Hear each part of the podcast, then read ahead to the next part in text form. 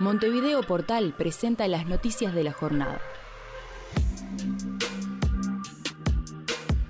Muy buenas para todos, amigos y amigas. Es un gusto saludarlos en este viernes 28 de mayo para un nuevo flash informativo.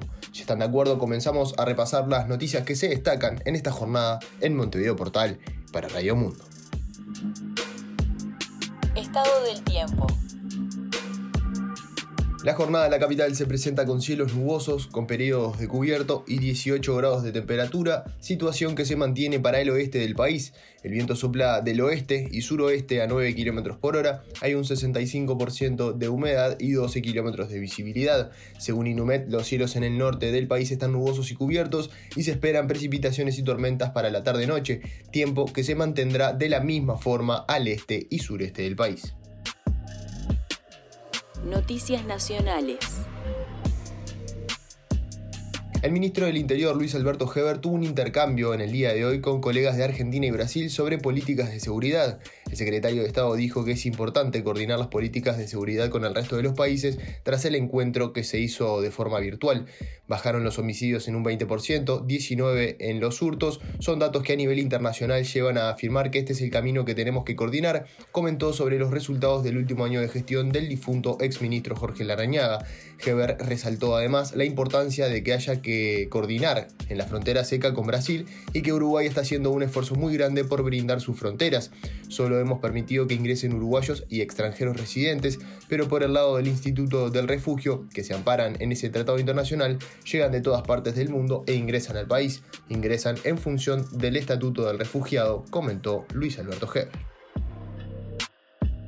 El presidente Luis Lacalle Pou presentó ayer noticias alentadoras sobre el proceso de vacunación y su eficacia. La publicación de los resultados preliminares del estudio de efectividad de vacunación anti-COVID-19 en Uruguay al 25 de mayo de 2021 se dio al otro día de la reunión con el Grupo Asesor Científico Honorario, con el GACH, y en la misma jornada en la que el coordinador del grupo, Rafael Ray, planteara en el semanario Búsqueda que el gobierno y la sociedad perdieron la oportunidad de blindar abril y que, si no se toman más medidas, nos puede ir mucho peor todavía. Ministro de Salud Pública, Daniel Salinas, el ministro de Salud Pública, Daniel Salinas, fue mencionado por la calle Pou en su publicación y salió de inmediato a defender en esa misma red social la vacunación y su efectividad. La vacuna es una herramienta clave, destacó Salinas. El secretario de Estado mejor valorado por la ciudadanía, según la consultora Cifra, salió al cruce en el día de hoy de las críticas planteadas por un usuario de Twitter, estimado en fija no leyó, en 862.045 personas con dos dosis y 14 días Solo fueron 20 los internados en CTI y 14 fallecieron, 8 mayores de 80 años y hasta 100 años en uno de ellos, que no necesariamente estuvieron en CTI, respondió el ministro a un usuario de Twitter. Vamos a hablar un poco de deportes porque se dio a conocer la lista definitiva de Oscar Tavares para los dos compromisos por las eliminatorias sudamericanas. Se metieron cinco jugadores del medio local, Sergio Rochet de Nacional, Giovanni González, Joaquín Piquerés y Facundo Torres de Peñarol y Juan Ignacio Ramírez de Liverpool.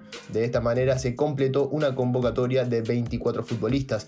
Cabe destacar que estos futbolistas disputarán la tercera fecha del torneo Apertura, que será este fin de semana, con sus respectivos equipos para luego sumarse a los trabajos con la selección que comanda el maestro Tavares. Internacionales. El gobierno japonés prorrogó el estado de emergencia sanitaria en Tokio y en otras regiones del país hasta el próximo 20 de junio, es decir, un mes antes del inicio de los Juegos Olímpicos que se celebrarán del 23 de julio al 8 de agosto. El número de casos bajó desde mediado de mes, pero la situación sigue siendo incierta, dijo el primer ministro japonés al anunciar la decisión. Tokio y otros nueve departamentos del país, entre ellos Osaka y Kioto, deben respetar desde hace varias semanas este estado de emergencia, una medida que prohíbe la venta de alcohol en bares y restaurantes y los obliga a cerrar temprano. Una encuesta publicada hoy pronostica una intención de voto del 42,6% para el candidato a la presidencia de Perú por Perú Libre, Pedro Castillo, y un 41,7% para la candidata de Fuerza Popular, Keiko Fujimori, lo que significa un empate técnico.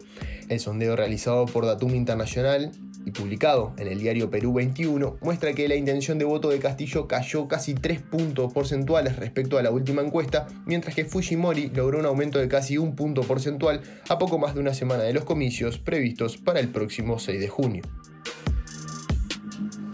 Hasta aquí el flash de hoy, pero antes de irnos vamos a ver cómo estará el tiempo el fin de semana. Según Inumet, mañana tendremos cielos nubosos y cubiertos con precipitaciones por la mañana y nuboso con periodos de cubierto con probables lluvias durante la tarde-noche. De máxima tendremos 17 grados y de mínima 7.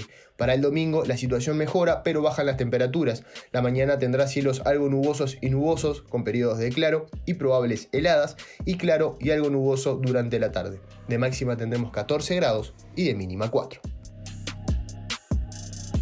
Estas fueron las noticias del día por Montevideo Portal.